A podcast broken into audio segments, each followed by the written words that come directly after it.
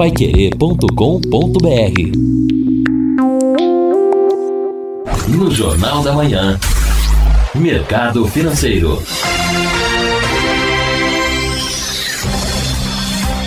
A informalidade recorde no mercado de trabalho está ajudando a derrubar a produtividade na economia brasileira, que se recupera lentamente da recessão vivida entre 2014 e 2016. Segundo a revista Exame, em condições normais, quando uma economia cresce e gera empregos, Situação que, apesar de toda a crise, vem sendo observada no Brasil, há mais investimentos em inovação, equipamentos, capacitação e a produtividade aumenta. O país tem hoje 38 milhões e 800 mil trabalhadores na informalidade.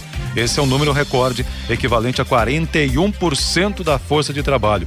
As vagas geradas entre 2018 e 2019, quase todas informais, pagam menos e são menos produtivas, com características de bicos temporários, como empregadas domésticas, vendedores a domicílio, entregadores por aplicativos e vendedores ambulantes, segundo mostra o estudo inédito do Instituto Brasileiro da Economia, que é da Fundação Getúlio Vargas.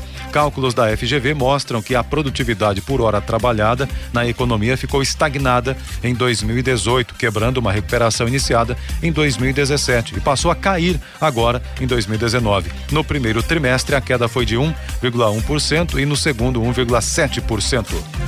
A atividade econômica brasileira acelerou em setembro, segundo o índice de atividade do Banco Central, medido pelo BC. O indicador acumulou alta de 0,80% no ano, percentual que diz respeito à série sem ajustes sazonais. O dólar vai começar a semana valendo quatro reais, o euro 4,639 e o Ibovespa no último fechamento foi de alta de 0,47%, recomeçando a semana, portanto, com 106.556 pontos. No Jornal da Manhã, Mercado Financeiro. Paiquerê.com.br